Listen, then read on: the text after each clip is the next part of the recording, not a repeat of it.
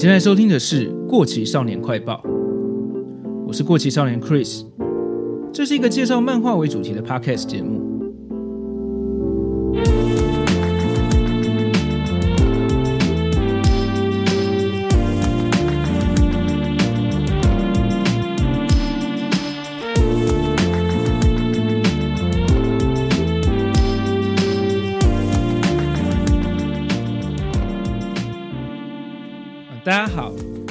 这集应该是《过期少年快报》跟仔仔下班中这次的罗浮宫作品合作企划的最后一集了。嗯哼。按惯例还是要再介绍一次我在 Podcast 节目里面的偶像，一周两更的仔仔下班中。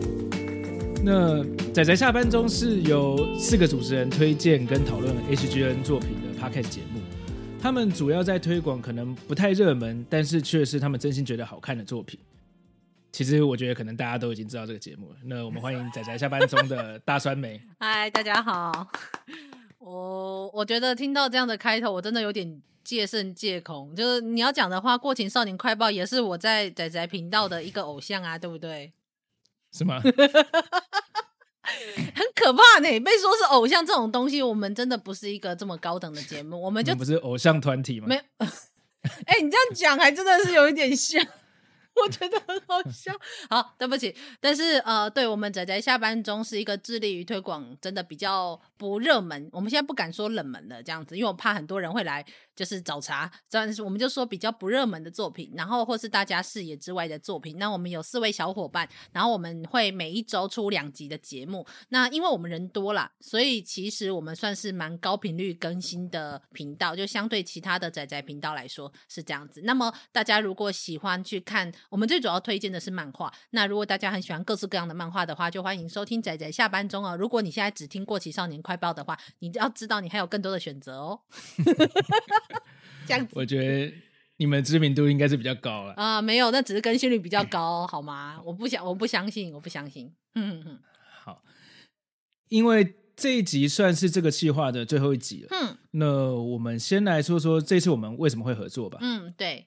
其实，如果你要提到合作这件事情，其实就是对，我要提到我去年的对。如果有听到我们上一集节目的话，就会知道，就是我去年放了 Chris 一个企划的鸽子，然后我觉得很不好意思，于是他就来邀我一起做跟。呃，所谓的罗浮宫系列的漫画相关的呃节目企划，那他刚开始讲的很轻描淡写，然后个人就是个媒，身为一颗酸梅，就是真的是见识太浅薄了，所以我也以为这个企划会很好做，我就很无脑的就说好啊，然后嗯。就是闭关之后，我就是真的是很疯狂的在看漫画跟查资料。我觉得 loading 并没有比闭关之前还要少，所以我过年的时候都在诅咒 Chris 这样子。这就是这个计划在进行的时候发生的事情。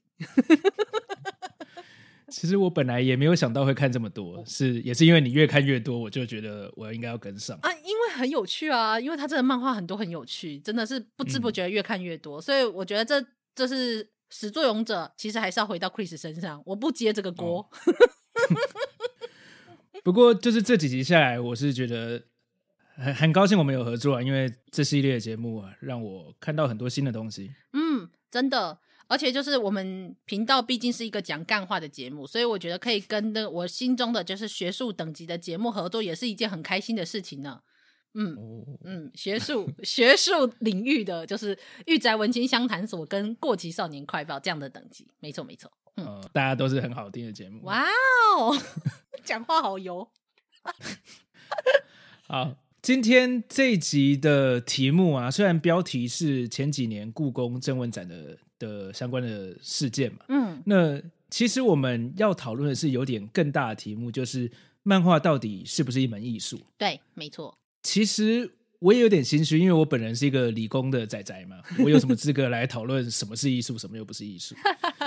所以还好我有邀请到把漫画当做信仰的大酸面。哎哎，这个就更不能找我了。你要知道，我是仔仔下班中四个人里面唯一一个理科生诶，我是读三类的啊。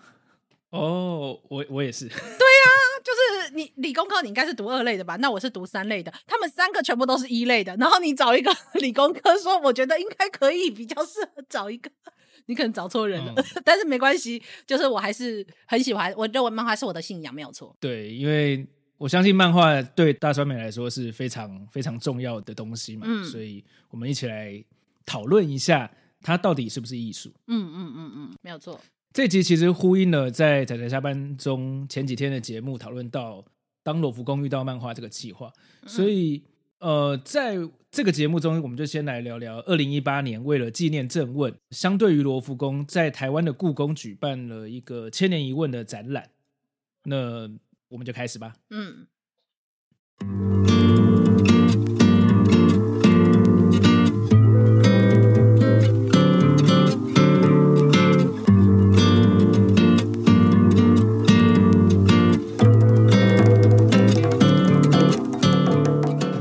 稍微先简介一下郑问的经历跟作品。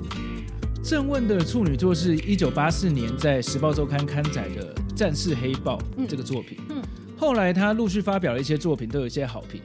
不过，真正让他在国际上开始有知名度的作品，是一九八五年他开始使用水墨画的技法来画漫画的《刺客列传》。嗯嗯嗯。当时这样创新的漫画风格，让香港跟日本的出版社纷纷邀请他合作，让郑问走出了国际。一九八九年，在《新奇漫画杂志》连载，跟小说家玛丽合作的《阿鼻剑》也是他蛮重要的作品，是正问第一部长篇剧情连载。到一九九零年，正问就受到日本讲谈社的邀请，在旗下的周刊连载《东周英雄传》。正问在绘画技巧上一直很勇于创新跟实验，带给日本漫画界视觉上很大的冲击，被日本的出版社誉为亚洲至宝。在这十年间，正问在日本出版了四套漫画作品。两千年之后，他跟台湾的霹雳布袋戏，还有香港的玉皇朝漫画集团出版了漫画《大霹雳》，同时他也参与了游戏的制作。除了在日本游戏公司推出了以他冠名的《正问三国志》，也有在中国带领游戏美术团队。他的美术又影响了一代中国的游戏美术从业人员。那在这边，我想先问问看，大川美对正问有什么样的印象吗？老实说，我没有看过他的作品呢。嗯。这样讲会不会真的被很多漫画迷打？说我我说漫画是我的信仰。其实，其实我刚刚说这么多，我也没有看到非常多，我我自己也没有看非常多他的作品，就是。而且老实说，其实我对正就是，如果你要把他的话放在我的面前，我其实可以认出这是正问的画风，因为其实我看过很多呃他的图片，就是他的画的图片，我是可以认出他的那个狂放的那个水墨画的风格。嗯、可是老实说，我在很年轻很年轻的时候，很年轻很小很小的时候，我有看过呃，我记得应该就是《刺客列传》吧，开头一点点，然后我就没有继续看完了，因为我真的我觉得我对那个故事真的没有什么兴趣。虽然我觉得画面让我印象很深刻，但我老实说，我没有对那个故事有什么。兴趣比起那个时候我所看到的其他日本的作品来说，所以我到现在还不敢说我看过郑问的作品，但是我对他的画的呃风格的印象其实非常的深刻，因为的确台湾没有什么漫画家是用这种风格在作画的。嗯，其实我跟你差不多，我自己对郑问的印象也是一样，在我高中的时候。当时我去一些呃动漫展啊、漫画博览会，都可以看到架上有郑问作品的封面。嗯，那时候我是看到封面的画面，我觉得很震撼，所以我一直想要找他的作品来看一看。没错。那在在那个时候，刚好他在香港推出了港漫嘛，《大霹雳》。嗯，就是布袋戏为主题的。那那时候出了第一集，我我有去买了一本。不过，因为我没有特别喜欢港漫的风格，加上我对霹雳布袋戏也不太熟悉，所以我就没有继续看下去。嗯哼哼哼。但是我还是对曾文的作品蛮好奇的，所以我有后来有收了一本他在描述秦始皇的故事，叫做那个那个作品叫做《始皇》。嗯嗯嗯嗯，有。结果我看完内容，也是因为那个内容对当时是高中生我来说，其实是有点深奥的，我有点 get 不到他想表达的意涵。嗯嗯嗯嗯。但是相对他。的画面还是对我来说充满了震撼力，我很享受看他的画面。对，没错。所以我那时候对真文的想法也是说，我不太懂他作品的故事，但是我一直记得我是很喜欢他的作画的。嗯，对。但是我老实说，我不会因为一个人就是画面画得好，我就买他的漫画。我还是会比较倾向于，如果他故事好，他的画可以不用那么好，没有关系的那一种。我是这样子方面的读者啦，所以呃，我也不是要说，所以郑问不值得被称作一个漫画大师，也不是这样子。但是只能说，可能每一个人对漫画的期待，或者是对漫画的想法，或是喜爱的喜爱漫画的风格，还是会有所落差。这是我自己的我自己的感觉。这这其实就可以。讨论到漫画跟绘画是不是有一点不一样？嗯，我自己是觉得，所以漫画最重要的就是故事嘛。你这句话隐含着很多含义 啊！我我们 我还蛮想念好弟的，他那个王八蛋，你知道，就是呃，我们说的好弟就是。漫画最重要的就是故事的这一个频道的主持人，那他已经很久没有更新了，所以其实我们蛮想念他的节目。然后，但是老实说，好弟这个人就真的是一个很讲话很欠揍的人，就是我觉得尤其女生跟他讲话的时候，真的会气疯的那一种。但是我觉得，我记得我在一个叫做呃实习医生吗《Grey Anatomy》这部影集中，就是里面有一个很讨人厌的角色，然后女主角就说，他就跟那种家里很讨厌的叔叔一样，就是你就是。你真的很讨厌跟他讲话，他也真的很惹人厌。可是你还是在某种程度上，你还是会希望，就是你们大家一起去这样的。我觉得好弟就是一个这样的人，虽然他真的很讨厌啊，但是我承认我有点想念他的节目。对啊，希望能再看到他付出。嗯，好，那回到漫画跟绘画这件事，其实也有一些日本的作家，他是在美术方面。特别的厉害，嗯嗯嗯嗯，像大木为人，我也觉得他是，我觉得他的作画非常厉害。然后故事我我没有看很懂了，你 你有你有你对他熟悉吗？嗯嗯，我要先说一件事，就是我们的友台，我们一个很好的友台叫做夜猫子点心部，那主厨就很喜欢很喜欢大木为人的作品，但是我老实说，嗯、我真的是那时候没看几集我就没有看了，就是他画面好看是好看，但是。我我没有很喜欢他的故事，或者是我根本就不知道他要画什么，最后我就没有看了。这样，嗯，我是嗯，不知道哎，因为我一开始接触大木为人是他，其实真的是蛮早期的作品，叫《天上天下》。哦，那蛮早期的，嗯、真的。对对，那这这个故事在讲什么？我不会很懂。但是回到这个，就是。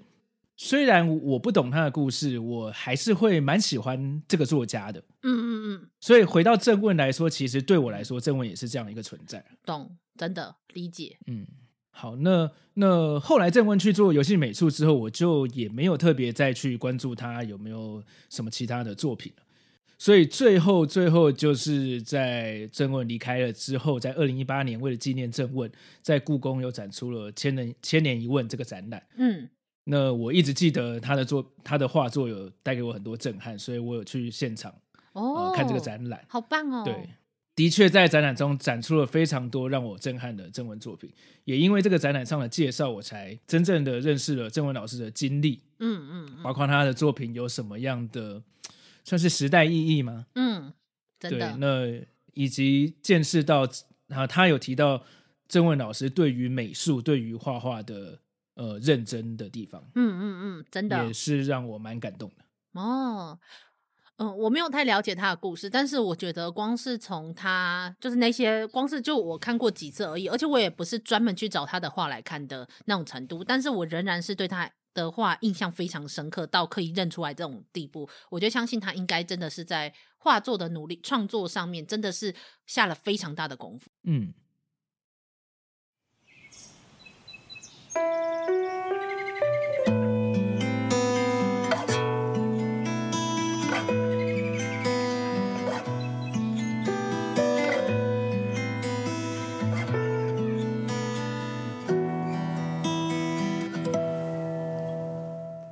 不过当时故宫的这个展览也发生了一起争议的事件。嗯嗯，有一本专门介绍艺术相关资讯的杂志，叫做《典藏杂志》。嗯。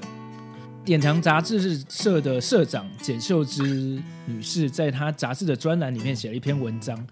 呃，这篇文章的开头劈头就问说：“正问是谁？漫画家为什么可以在故宫博物院展出？”嗯，对，他用了一个蛮蛮呛的开头，是那当然就引起了很多漫画迷的跟粉丝的不满嘛。是没错，所以当时在网络上就引发很多人的讨论，媒体、报章、杂志也都有报道这个事件。那包括呃很多人去指责说：“哎，你怎么会这么的呃瞧不起漫画，不把漫画当做一回事？”后来简秀芝针对这些评论只回应了。现在正在风头上，怎么讲都讲不清楚，所以我已经无话可说了。嗯，那不知道大帅梅对这件事情有印象吗？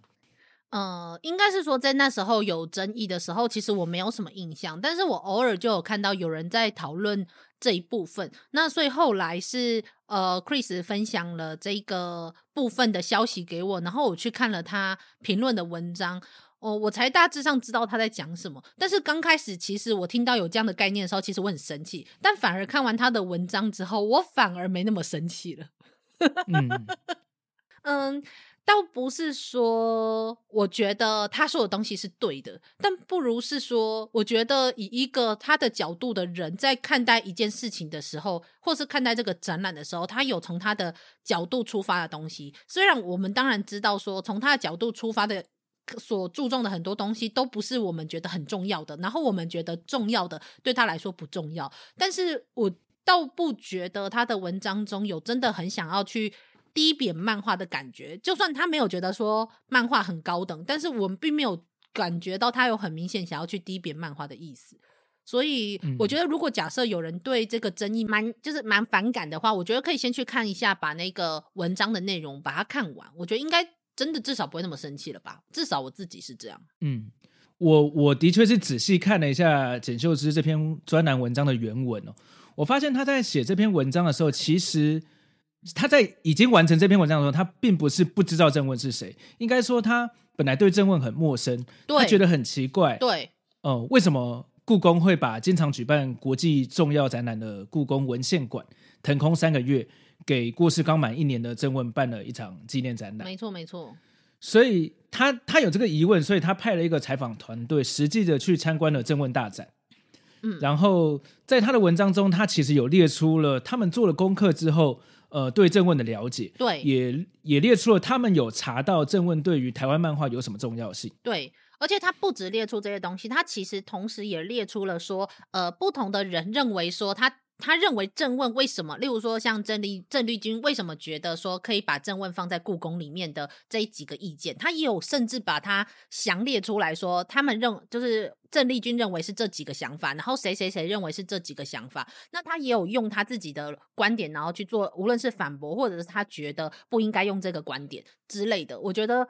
其实是蛮有道理的，就他不是一个我们觉得就是以一己之见，然后甚至是连正问都不认识，然后就直接出来评论的那一种人。嗯，所以甚至在他们的文章中，他们当时是已经知道国际上的一些重要博物馆，包括啊罗浮宫啊、嗯、大英博物馆，都已经有把漫画纳入展览计划了。对，他们也，他也是知道这件事的。嗯，所以我觉得先不管。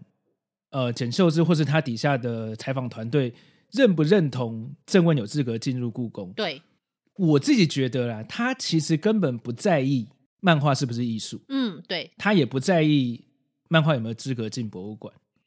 他的文章中有提到，他们觉得很有争议的地方是，他们觉得政治力介入艺术文化，嗯。对，而且我觉得他还有提到有一个重点，虽然说这些我我们一定要先说这些观点是我们看他的文章所得到的观点，不见得是我们的观点。但是我觉得他有提到一个很重要的是，他说故宫身为一个在台湾的算是比较带头的一个。呃，甚至是国际等级的一个博物馆的话，他认为故宫应该是以国际重要展览为优先。那么展览空间不足的时候，所以又跑来就是展览，就是国内的漫画家的正问的作品的时候，那有很多国际的艺术展，因为没有台湾的空间，所以于是只好转移到其他国家。所以他认为，就是、嗯、而且他认为，我不知道这个什么叫做才过世一年三个月。然后过往没有出现这一种漫画家可以被升等到呃故宫去做展览的这一个意见，就他认为说郑问只过世了一年三个月，就是应该是不太有这个资格进到故宫吧。我不知道这个意见是不是他完全的意见，但是我觉得他前面讲的这个国际重要展览这件事情，我觉得其实是蛮有道理的。先不管撇除掉任何我们认为漫画是不是艺术，该不该被展览这件事情的话，嗯。嗯，他有提到说，呃，故宫展览的审查流程一向很严格，对，但是这次郑问的展览，他去他想要去质疑。为什么？呃，他的文章里面写啊，说为什么单凭立委跟故宫院长见面就敲定了？嗯嗯嗯。那对于未来其他漫画家，是不是也是请政治人物出面关说就可以比照办理？对啊，对啊，这也是他其中一个意见。对，那我不知道他讲的这个的真实性嘛？那我们假设相信他是真的好了。我觉得从他的这篇专栏的内文看起来，他其实最想要发这篇文章的理由，不是觉得。漫画是不是艺术？嗯嗯嗯，他也，我觉得他也根本可能不 care，不在意漫画是不是艺术。对，他只是想要讨论政治上面的事。嗯，那政治上面的事，我觉得也不是我们今天想要讨论的重点。是是，没有错。对，所以这个文章可能就是在媒体的渲染之下，因为。因为的确，这篇文章的标题是非常的呛辣的，对，是是没错，也是有点武断。那我自己猜测他，他他他觉得漫画没有资格，嗯，但是这也不是他的文章的重点，是，对，所以最后我觉得他的回应媒体的说法是好的，就是他跟媒体说。现在在风头上，怎么讲都不清楚，所以他已经无话可说了。嗯嗯嗯。所以我虽然不认同他对于漫画的想法，但是我觉得他这件他这件事情是做对了，就是他停止了这件事后续的讨论。嗯，或者说有时候我在想，可能就有点像是，如果今天说我们要展览一个科技展，然后跟一个漫画展，哪一个应该可以被放在故宫展览的时候。像我们这些喜欢漫画的人，我们当然就会提出说，哦，漫画有多么重要，多么重要的含义，它有多多么重要的地位，应该可以被放在故宫展览。所以，呃，科技的部分，我们觉得可能没有文化影响人民的深远，所以我们觉得漫，就算我们知道说科技展也是一个很重要的展览，但我们自己喜欢漫画的人，我们会 prefer。漫画展，那么喜欢科技展的人，他就会觉得说，呃，科技带来我们什么社会的进步？那我们我们应该是要放科技展，那它更能够代表我们的文化。那漫画更偏向于大众娱乐，那是一个可以在其他地方看到的东西，而并不见得完全带领社会的进步。就是有点像是，我觉得他的他在讨论他他的意见的时候，给我一个这样子的感觉。所以，嗯、最后我看完，我反而真的是没那么生气。虽然说，我觉得应该是那个标题还是不要用到这么。呛辣会比较好一点，嗯。对啊，这其实就是呃，艺术在每个人心目中的的定义其实也都不太一样，每个人对艺术的感受也不太一样。嗯嗯嗯。我最多就是能说我们互相尊重。是是是。也许你这个标题有点不太尊重，那自然就会引发。引发很多人的反感。真的，如果他换一个标题，然后换一个写法，说不定我觉得，或者是他直接把他后面提到的这几个重点先把它放在前面，也许就比较不会引起那么多大的争论了吧？我觉得啦，嗯，这可能也是一个沟通的重要性，沟通也是一门艺术呢。嗯，没错。所以我觉得，呃，还有一个，我觉得他有提到有一个有一个。意见我觉得也是蛮有趣的，就是他认为美术应该分为应用美术跟纯粹的美术，然后漫画身为一个大众娱乐，它已经是跟大众有更多的接触了。虽然说，我觉得他在语气上仍然觉得说，哦，故宫比其他那些无论是卖漫画的，像什么秋叶原啊，或者是什么光华商场还要高等。虽然我觉得他有这个感觉，但是他的意见更偏向于说，他认为纯粹艺术创作。已经呈现了很多地方，就是已经没有足够的空间去做展览了。那么漫画已经是深入大家生活周遭的东西的话，那么是不是应该把这种呃更有能够是专门展览的地方保留给纯粹的美术？嗯，这这一点我其实也是不太认同了，就是。艺术其实也没有所谓的哪些艺术比较高端，哪些艺术比较低端嘛。这在我们上一集在仔仔下班中的节目也有稍微提到一点。没错，对，我我自己也是这么认为的。但是不能否认的是，我觉得如果假设从他的角度，如果假设他的定义跟他的想法是这样子去分类的话，那我可以理解为什么他他会有这样的想法。就算我不认同，但是我可以理解为什么。嗯这样子，嗯，嗯，就比较像这样嘛，所以我觉得反而看完了，真的也真没那么生气，就有点像是意见不一样的人，那我们学会尊重吧。而且他他也没有故意要去掀起什么波浪，所以我觉得他最后这样的反应还蛮好的。嗯，所以这回到一个大灾问，嗯、就是，嗯，艺术的定义是什么？没错。那漫画在你心中，漫画算不算是艺术？嗯、这边酸梅有什么想法吗？哦，我没有什么想法，漫画就是艺术啊。它就是 totally completely 就是一个艺术啊。为什么捞英文？嗯、没有，它 就是一个艺术，它绝对就是一个艺术啊。我自己的定义啊，对于艺术的定义，我觉得艺术是一种创作，它会承载着创作的人想要表达的情感、意念或者精神。嗯，那它能让看到这个作品的人接收到作者的想法，进而让呃看到的人内心可能感受到一些悸动。嗯，呃，传统上艺术的分类有所谓的八大艺术嘛，嗯，包括了文学、绘画、音乐、舞蹈、雕塑、建筑、戏剧。跟电影，嗯嗯，所以我觉得以上这些东西，如果都是被认可为艺术的话，那当然漫画也算是艺术的一种。嗯，没有错。但不能否认的是，大家想到漫画的时候，就会觉得还是跟所谓的艺术品会存在的，像美术馆或是博物馆，总觉得还是会有一个很大的距离。嗯，我的看法是这样，就是针对漫画是不是艺术，就是。我觉得有些漫画是可以是很艺术的，嗯，有些漫画不不一定属于艺术，所以针对漫画跟艺术的关系，我觉得不是一个是非题，嗯嗯，嗯套一句这几年比较流行的讲法，我觉得它就是一个像光谱的东西，嗯嗯嗯，对，光谱。假设假设从左到右是艺术性的低到高好了，那可能有些漫画的艺术成分很高，那它就比较靠靠它是属于比较右边的区块，那有些漫画的艺术性成分。对某些人来讲可能比较少，或是甚至他觉得他没有艺术的成分，那他就比较偏向左边。嗯，各种创作媒介都会有不同面向的作品嘛，它可能有面向商业的、面向艺术的都会有，所以就不能单纯的用是非题来定义漫画是不是艺术。嗯，我可以理解，不过我自己的定义倒是跟 Chris 还是有一点，就是微微细节上面的落差是，呃，我觉得 Chris 说的那种艺术。是更偏向于有点类似我们说的，无论是文学性，或者是某一种艺术家想表达的，更属于他们内心世界的那一种意识流。我不知道算不算意识流啦，那一类的东西。但对我来说，其实面向大众也是一门艺术，如何呈现商业的价值也是一门艺术。嗯、所以，如果你要说，呃。艺术的等级，如果你要讲《海贼王》这种几乎很纯商业化的漫画，那我认为它也是一门艺术，但是只是它的艺术的方向可能更偏向于它的商业的推销，还有包括它所带动的商业的发展，而并非在完全的呈现于一个呃。我们认为文学性质的那种艺术等级，就是可能艺术会有很多个层面，嗯、但那但是以我自己来说，我觉得最简单的艺术就是触动到我的心，无论你是有没有文学性质，就算你只是一个很俗烂的，呃，对不起，讲俗烂好像有点负面效应，但是可能就是更像是一种大众文学，或者是很媚俗，就算真的是用媚俗来讲好了，很媚俗的少女漫画，我都认为它是一门艺术。就以我自己的定义，就会比较偏向于这样。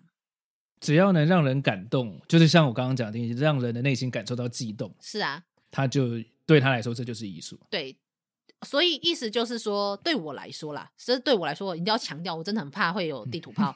就是如果我就算去一个美术馆，我去一个博物馆，我看到一个文物，我会或者是我看到一个美术的美术品，但是我对他真的没有什么感动。我就算看了一些、嗯、哦他的介绍，我还是没有什么感动。对我来说，它就不是艺术。嗯嗯，但是可能对其他人来说，例如说研究艺术史的，或是研究这一个作家他背后一生的那一种呃故事，或是他的对这这个这个艺术的方式对后代的人所造成的影响的这一些人来说，也许这个就是一个一门艺术。嗯，我觉得就我同意，对，就很像是这样的落差。所以呃，我觉得漫画它跟其他艺术品有一个很大的差别，就是它真的太大众了，它有很媚俗很。流俗就是流于表面的，就是大家认为流于表面的作品，也有很艺术的那种作品，它的范围太广了，所以真的是很难很难被，就是学术界的人觉得，呃，它不够文学，但是我们自己大众的人又觉得他那些文学的东西、艺术什么有艺术感的东西，离我们太远，好高骛远吧？这其实就是可以讨论到，呃，对于算是对于艺术的鉴别能力吗？鉴赏能力吗？嗯，每个人的那个成长背景都不一样嘛。嗯，他对于对于某些东西很有很有感觉。嗯，那他对于另外一个别人很有感觉的东西，可能没有感觉。没错，没错。对，那那如果广义的来说，你想要提高自己对任何东西的鉴赏能力的话，你可能不了解，但你多去接触，接触的越多，你可能就会渐渐的对他了解之后，就会开始会去欣赏它吧。嗯。或者说，就算你不见得喜欢，可是你也会学会去欣赏，你会知道它为什么会被这样创作，跟它中间所带有的意义。就算你不见得完全的喜欢它，但是不喜欢也不见得就它就不是艺术。有一些东西我真的很不喜欢，我但我还是认为它是艺术。嗯、所以这中间真的是一个非常复杂的问题啦。但是如果回归到我们最原本的问题的话，漫画是不是一门艺术？那我就会说，漫画绝对是一门艺术。嗯，哦。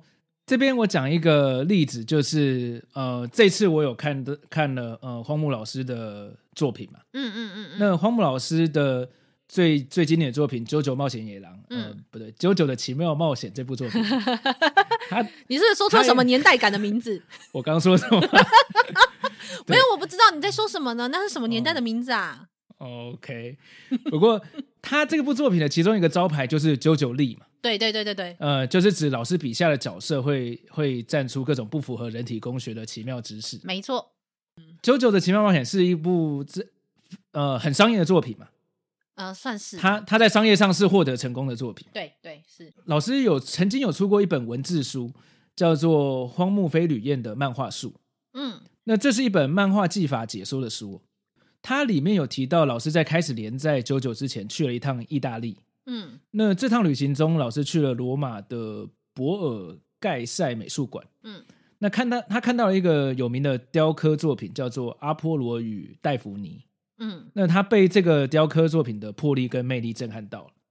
他觉得如果把这种魅力带进漫画里面就好了。嗯，当时刚好老师也在画技上遇到一些撞墙期，所以他一直想要找出一个属于自己的风格，所以他才开始让他。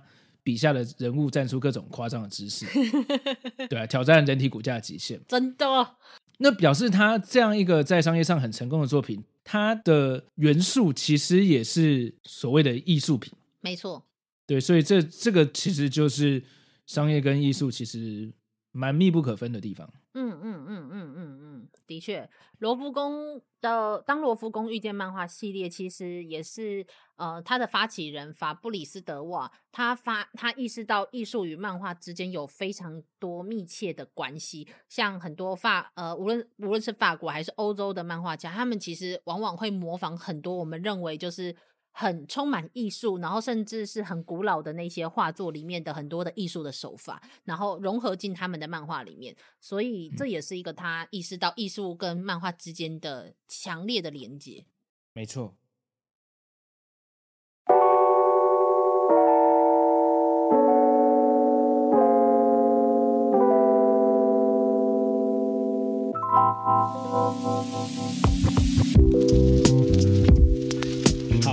那接下来，呃，我们这次在准备这个题目的时候，我们有呃一起听了呃大人的漫画社这个 podcast 节目里面第十三集，已经有呃漫画与艺术相关的讨论了。不过呃，里面的主持人跟来宾都是漫画出版相关的从业人员，我觉得可以对比一下，呃，我们我跟大川美以读者的角度来呃讨论这个题目。其中，他们节目中提到一些观点，我很有兴趣，像包括漫画在社会上的观感，呃，逐渐的有一点变化。我们小时候看漫画是会会被骂，现在它却可以在博物馆展出。嗯，那是不是呃，漫画大家越来越接纳它，算是艺术了？嗯，我觉得这是个很难去完全的绝对定义的事情，是呃。它被博物馆展出可，呃可以被博物馆展出的东西，可能是被一些在博物馆那边挑选一个展览的人，然后可以去呃决定要展出什么东西。但是但是它并不代表说大家大众会觉得漫画是一门艺术。可是不能否认的是，因为随着就是看漫画的，就小时候一就很喜欢看漫画，可是又被骂的那一个年龄层就不断的长大，嗯哦、长大。对对对对对，这这件事情我在就是我们的仔仔下班中有一集叫做就是高知识犯罪研究系列，有一集就是呃那些会被人怀疑。就是会去犯罪的作品，就是你阅读了之后会被怀疑去做会犯罪的那个作品们，酸梅味的作品。哎哎哎哎，也是主厨推荐的好吗？那你怎么没有主厨味这种东西？真的是很过分。那我跟主厨就有讨论到，我们小时候的时候，我们去看漫画的时候，就其实常常是被家长所反对的。而且我还记得一件事情，我永远都不会忘记，就是。呃，我在看漫画的时候，然后我的妈妈就会跟我说：“她说你不觉得漫画的文字很破碎吗？就是我可以感受到她没有那么认同漫画，是因为她不觉得就跟小说比起来，它的文字跟文句是破碎的。然后不能否认是，的确漫画是为了要呈现画面的流动，所以它的有时候一个句子它可能会被切割，或者是它并不会做这么完整的呈现。然后那个时候我是没有办法说出口的，我没有办法跟她说。”哦，没有啊，就是漫画的文字很完整什么之类的，我也觉得说，哦，好像是这样。可是后来等到我长大之后，我才意识到一件事情，就是真的是要我们那个年代的人长大，我们才会意识到说，当然不是这个样子啊。因为漫画它最重要的呈现本来就不是单纯的一个完整的文字的排列，嗯，而是来自于它画面跟文字的结合，还有它的编剧的叙事能力。所以当我现在长大了，我总算可以说出这句话了，就是你会发现，然后等我们在。更长大一点，然后我们后面的人都一样，一直都在看漫画的时候，我觉得这个社会观感就是会这样子不断的被改变。嗯，其实游戏也是这样啊。对对对，我想也是。对，就是我们小时候都会偷偷玩游戏的这一代，长大之后自然就会对我们的下一代不会那么的对游戏反感。嗯，真的。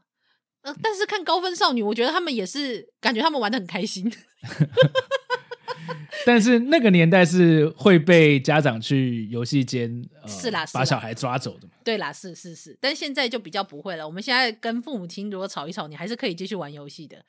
嗯，而且更不要说现在手机就很流行啊，就是你手机里面有没有下载游戏，你自己的手机父母亲没有办法发现。就算他们发现了，等你长大一点，你他你有自己的手机了，他们也没办法管你玩什么。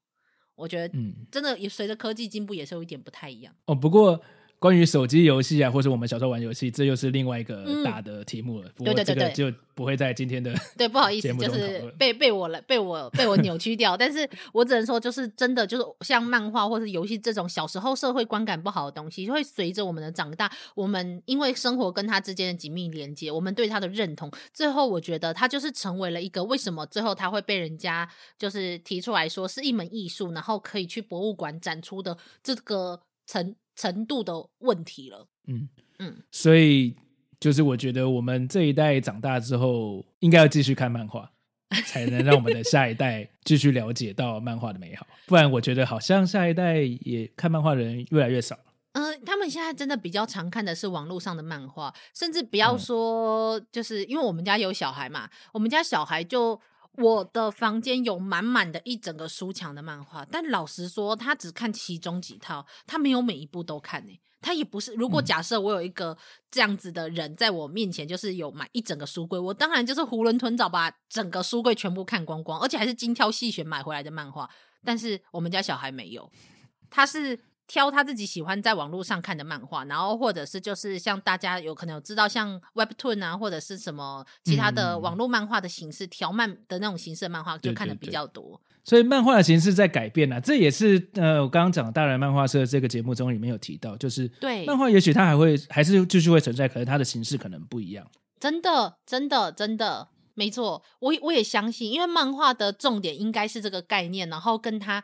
所呈现的自由自在，我认为它最重要的其实还是自由跟奔放这件事情。嗯嗯，所以嗯，就算他没有进博物馆，我觉得其实也没有关系啦。这样大家还是可以继续看漫画，而且最重要的还不是博物馆应该要展出漫画。我认为相对于博物馆去展出漫画，大家如果喜爱漫画的人，应该更重要的还是去买漫画跟看漫画这件事情。嗯嗯，所以多多听仔仔下班中推荐。推荐的漫画，对，找到你喜欢的，那喜欢就去下单，下单，下单，下单。宅宅下单中，好啦，对，欢迎大家好好的买漫画。那想要挑好漫画的，就是好看的漫画，至少我们就是你觉得我们的品味符合你的条件的话，那就欢迎来收听仔仔下单中，不是仔仔下班中。嗯，太自然。那还有一个点，呃，就是在呃大人漫画社节目中有讨论到，而我自己的节目其实也常常有有稍微提到的一个点是，嗯、呃。成功的漫画通常是指商业上的成功，嗯，是。那他可能卖的很好，但是创作者追求艺术风格，或是他自己作者自己想画的故事的时候，可能又跟商业这件事情有冲突。那你觉得这中间会有矛盾吗？嗯，哇哦，嗯，这样讲好了。我认为，除你呃，音乐艺术。虽然就像我刚刚说的，就是我认为艺术有很多种层面的不同层面的艺术。那么大家觉得它美，就是一门艺术，没有错。但是大家觉得它有商业价值，又是一门艺术。但是那并不代表，就是你觉得美的艺术就会等同于它商业价值的艺术。所以我不觉得它那个叫做矛盾，我觉得它更像是一种，就是嗯、呃，大家喜不喜欢，大家。想不想买这个艺术？就算他认同它是一个艺术，他不见得想要把它买回家。嗯，所以如果你认为想要把它买回家才能够被叫做艺术，那很多人追求他的艺术风格的时候，那就不能够被叫做艺术了。但是如果你想要寻求的就是有很就是只要有人会欣赏这个创作品的美，它就是一门艺术的话，那我觉得。它就可以被称作一门艺术，只是它可能不是一个可以让创作者活下去的艺术，就这样子而已。嗯、我倒是你要说他们两个中间有矛盾吗？我是觉得，如果从这个点去切入，我觉得他们没有没有矛盾，就是。嗯，其实我我这边想要讨论的一个点，就是我自己节目常常讲，就是创作者他创作的漫画是他自己喜欢的漫画，嗯，是他想画的东西能不能受欢迎。其实以日本的漫画产业来讲，它其实很受到编辑的算是限制吗？嗯，或是作者跟编辑之间其实会常常有一种角力。没错，没错，这真的。对，那我其实最一开始是不知道这件事的，我一直到看了《爆漫网》，我才知道原来作者创作漫画是会被编辑的干涉这么大的。嗯嗯，对，那这是一件好的事情吗？对于创作者来讲，他。受到这样的限制，但如果他因为受到这样的限制，受到编辑的干涉，却画出了非常受欢迎的漫画，卖得非常好的漫画，那就是一个很奇妙的现象。嗯，我觉得这是一个非常好的问题，因为，嗯、我觉得有点像是看每一个人在画漫画的目标是什么。有一些人的目标是只要可以。就是只要可以展现我想画的东西，也许编辑会建议我一些改变的方式。可是就算他改变了，我想办法顺应他去改变了，他仍然在核心上面可以达到我想表达的东西。那我觉得就不会跟所谓漫画家他自己的艺术价值，我觉得有冲突。但是如果有一些人，他最后却的确是他连核心或者是他有一些重点，就的确会必须要为了市场而改变，那么最后就会这他。的确就会成为一个角力，然后最后就会成为一个漫画家能不能继续活下去的呃的一个。